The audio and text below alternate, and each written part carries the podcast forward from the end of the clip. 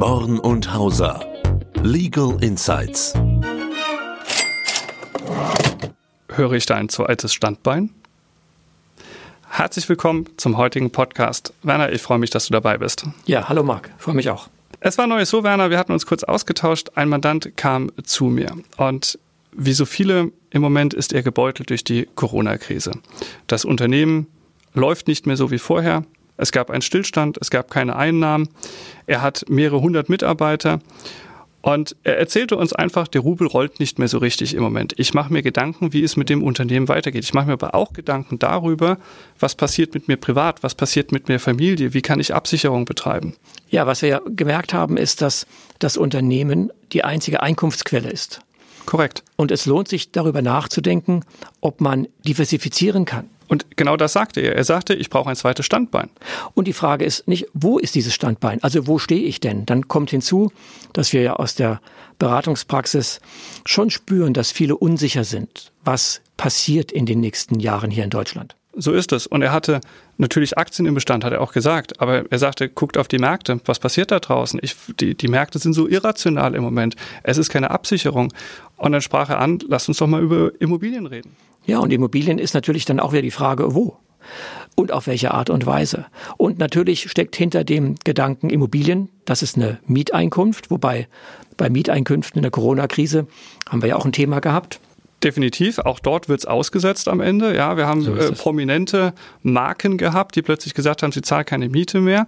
Das kann alles passieren. Und wir haben vor einigen Wochen ja auch darüber gesprochen, wie man Immobilien innerhalb von Deutschland zum Beispiel geschickt erwerben kann über eine Kapitalgesellschaft oder ähnliches. Stimmt, wir hatten den Podcast nicht Lage, Lage, Lage. So da war das. ja auch das Thema, kann eine Stiftung Immobilien erwerben? Also auch ein, ein guter Träger, weil er steuerbegünstigt diese Mieteinkünfte auch tesorieren kann. Und neben dem steuerlichen Thema kam natürlich noch dazu, ich kann die Familie absichern. Ich kann meine Familie davor bewahren, im Todesfall des Vaters plötzlich Abschaftssteuer bezahlen zu müssen. Deswegen war die Deutsche Stiftung für den Fall, den wir damals besprochen haben, eine clevere Lösung. Ja, und jetzt merke ich in den Mandantengesprächen, dass viele sagen, kommt die Vermögensabgabe, eine Zwangsabgabe, Zwangsaleihe, was da ist. Ich möchte irgendwie zwar nicht wegziehen, das löst ja Wegzugsbesteuerung aus, aber ich möchte mein Vermögen, meine Latifundien irgendwo woanders haben, dass sie vielleicht dort außerhalb von Deutschland Wertzuwächse erzielen. Und deswegen auch einer potenziellen Vermögensabgabe einfach entfliehen. Bislang ist es ja so ein Schreckgespenst, aber du hast ja neulich auch schon berichtet, du hast Unkenrufe aus erster Hand gehört. So schwierig scheint es ja gar nicht zu sein, die Vermögenssteuer vielleicht doch durchzusetzen. Ein, ein, ein ganz wichtiger Punkt, dass wir sagen können, wenn wir früher das Problem hatten, die Vermögenssteuer zu administrieren, zu bewerten, Unternehmen, Immobilien, dann haben wir doch heute auf breiter Fläche viele Jahre jetzt schon geübt. Die Finanzämter können die Unternehmen bewerten, vereinfachtes Ertragswertverfahren. Sie können die Immobilien bewerten, Sachwert, Ertragswert, Vergleichswert. Sie haben Zugriff auf alle Konten, können alles sehen. Dann ist doch der Schritt von der Administrierung nicht mehr so groß es scheint umsetzbar zu sein. Und ich glaube, das ist ja auch das, was zumindest diesen Mandanten umgetrieben hat. Ob die Vermögensteuer oder die Abgabe kommt am Ende, das können wir alle nicht sagen. Aber er hat einfach Angst gehabt. Er hat sich unwohl gefühlt und hat gesagt, ihr müsst mir helfen, etwas Neues zu überlegen. Und er kam mir mit einer etwas für uns erstmal ungewöhnlichen Idee und sagte, was haltet ihr denn von Immobilien in Liechtenstein? Ja, Liechtenstein, andere auch Schweiz. Wobei bei der Schweiz haben wir dieses Thema Lex Koller, Wohnungsimmobilien sehr, sehr schwierig, geht eigentlich gar nicht, sollte man auch nicht raten, weil die Umgehungstatbestände werden in der Schweiz sehr stark geahndet. Am Ende ist der Vertrag unwirksam. Aber Liechtenstein ist vielleicht ein, ein, ein anderes, eine andere äh, Destination und auch ein anderes Steuersystem. Und vielleicht wäre da die Stiftung interessant. Und interessant war ja, er sprach uns ja direkt auf den letzten Podcast an und sagte, ihr habt doch von Stiftung gesprochen, lasst uns doch eine deutsche Familienstiftung machen, die dann in Liechtenstein Immobilien kauft. Und er sprach jetzt nicht nur von dem Einfamilienhaus, sondern wirklich von Gewerbeimmobilien, wo er sich ein zweites Standbein aufbauen kann. Aber den Zahn mussten wir ihm halt relativ ja, schnell ziehen. Wenn ich in Deutschland eine Stiftung habe, dann ist sie potenziell natürlich Steuerschuldner für alle Dinge, die da noch kommen mögen. Also muss ich etwas schaffen, das nicht transparent, sondern intransparent ist, ein eigenständiger Rechtsträger, also zum Beispiel eine Stiftung in Liechtenstein. Guter Punkt. Ich glaube, hier müssen wir ganz kurz erklären, was heißt transparente und intransparente Stiftung. Wie kann eine Stiftung intransparent sein? Es kommt immer darauf an, wie viele Rechte sich ein Stifter vorbehält. Und das ist für einen Stifter, Rainer, du weißt das, natürlich essentiell. Er will ja Kontrolle irgendwo haben. Aber genau diese Kontrolle, je mehr Kontrolle er sich beibehält, da sagt in die Finanzverwaltung plastisch gesagt, du hast dein Vermögen gar nicht wegbekommen. Und das ist auch etwas, da sind sich mal unsere Anrainerstaaten einig. Also Liechtenstein, Schweiz, Frankreich, Österreich, alle würden die deutsche Familienstiftung mit den Sonderrechten des Stifters wiederum aus ihrer Perspektive als transparent ansehen. So ist das. Das heißt, unter deutscher Perspektive wäre es unproblematisch. Wenn wir aber die Stiftung, so wie wir sie gebaut haben und vorgestellt haben, im Ausland einsetzen würden, würde der ausländische Staat sagen, du hast dein Vermögen nicht weggegeben. Das heißt, das Vermögen wird mir immer noch zugerechnet. Ich müsste plötzlich Einkünfte versteuern und es fällt natürlich auch in meine Erbmasse rein. Exakt. Und das heißt jetzt, wenn wir das umdrehen und sagen, der Deutsche hier Ansässige möchte zur Versorgung seiner Familie in Liechtenstein eine Stiftung errichten, dann sollte sie natürlich nicht transparent sein, sondern intransparent. So ist es. So ist es. Und dann hatten wir ja ähm, diesen einen Fall vom Finanzgericht Hessen. Da hat ein deutscher Familienvater eine Stiftung in Liechtenstein errichtet. Die Begünstigten waren seine Ehefrau und die Kinder.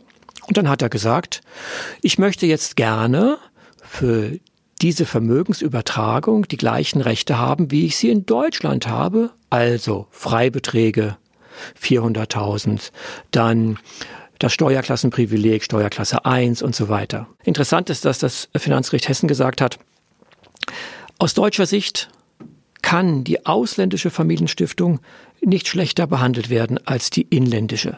Denn es wäre ein Verstoß gegen die Kapitalverkehrsfreiheit innerhalb der EU. Liechtenstein ist zwar EWR, aber es gelten die gleichen Regeln. Nicht? Richtig. Und er hat ja gewonnen am Ende. Das heißt, dieses, dieses Risiko ist weg. Man hat ganz klar gesagt, es kann nur einmal besteuert werden. Ja, aber das ist noch speziell auch noch ja in diesem Schweizer Fall gewesen, dass den der BFH entschieden hat. Da haben wir lange drauf gewartet. Kann denn, wenn ich als deutscher Inländer eine Destinatsleistung, also Geld, eine Zahlung einer Stiftung bekomme, die in der Schweiz sitzt, muss ich es dann hier doppelt versteuern mit Kapitalertragssteuer, mit Abgeltungssteuer und Schenkungssteuer. Und da hat der BFH zum Glück, wie du gesagt hast, entschieden, es kann nur eins sein. Aber nur unter bestimmten Voraussetzungen. Nur unter bestimmten Voraussetzungen. Aber vielleicht machen wir den Schwenk einfach nochmal zurück. Wir haben gerade über Liechtensteiner Stiftung gesprochen. Also was wäre das Ziel? Wir saßen dort und haben gesagt, wenn in Immobilien investiert werden soll in Liechtenstein, dann wäre die deutsche Stiftung nicht das richtige Vehikel. Aber lass uns ein liechtensteinisches Vehikel nehmen. Und du hast vorhin schon angesprochen, die Liechtensteiner Stiftung ist ja gar nicht so schlecht, vielleicht sogar besser. Sie hat natürlich ein unheimlich flexibles Stiftungsrecht. In Liechtenstein gibt es keine Erbersatzsteuer. Wir wissen ja, dass die Deutsche Stiftung alle 30 Jahre besteuert wird.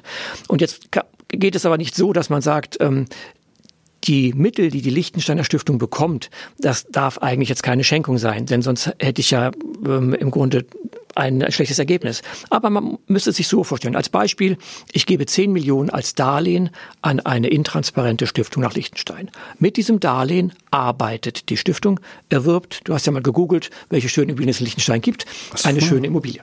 Absolut. Also es gibt von Villen am Schlossberg angefangen über Gewerbeimmobilien, die man dort kaufen kann. Das war schon eine clevere Idee, die der Mandant hatte. Und du hast ja recht. Die Stiftung in Liechtenstein ist dann fremdfinanziert, kauft sich eine Immobilie. Jetzt hat sie Immobilienvermögen und bekommt natürlich Mieterträge. Was passiert, Werner, mit den Mieterträgen? Die Mieterträge in Liechtenstein sind steuerfrei. Das heißt, sie kann Vermögen aufbauen. Steuerfrei?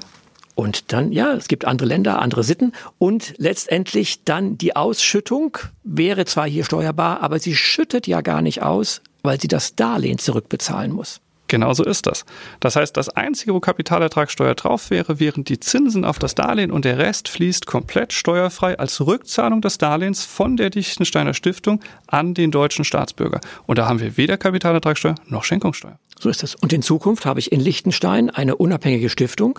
Da bin ich zwar begünstigt, keine Kontrolle, keine Rückholbarkeit. Richtig. Ist das Darlehen abbezahlt? Die Immobilie im Wert gestiegen? Habe ich zwei Parameter, die zu einer Steigerung führen? Die Stiftung könnte vielleicht irgendwann veräußern, hat genügend Liquidität und kann ausschütten. Und ich bin unabhängig vom Todesfall hier und es gibt kein Besteuerungsrecht. Das heißt, die Vorteile, die wir neulich erklärt haben von unserer deutschen Stiftung, die könnte man übertragen auf die Liechtensteiner Stiftung plus die Vorteile, dass, du hast es gesagt, jetzt per se in Liechtenstein die Mieterträge steuerfrei sind und ich keine Erbersatzsteuer habe. Das heißt, es lohnt sich hinzuschauen, Diversifizierung, in welchem Land bewege ich mich, mit welchem Vehikel.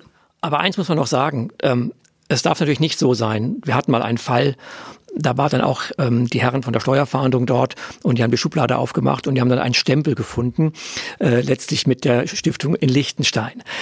Das geht natürlich nicht, weil dann würde man ja sagen, dass die Geschäftsleitung in Deutschland ist. Und dann würde sie im Grunde als ausländische Stiftung gar nicht anerkannt werden. Das ist richtig. Das heißt, es lohnt sich, sich an die Spielregeln zu halten. Wir haben es ja angesprochen, Transparenz, Intransparenz. Es zeigt mal wieder, Werner, die Ideen sind alle da. Auch diesem Mandanten haben wir helfen können.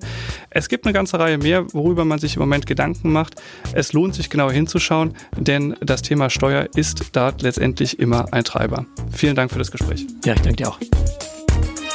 Born und Hauser. Legal Insights.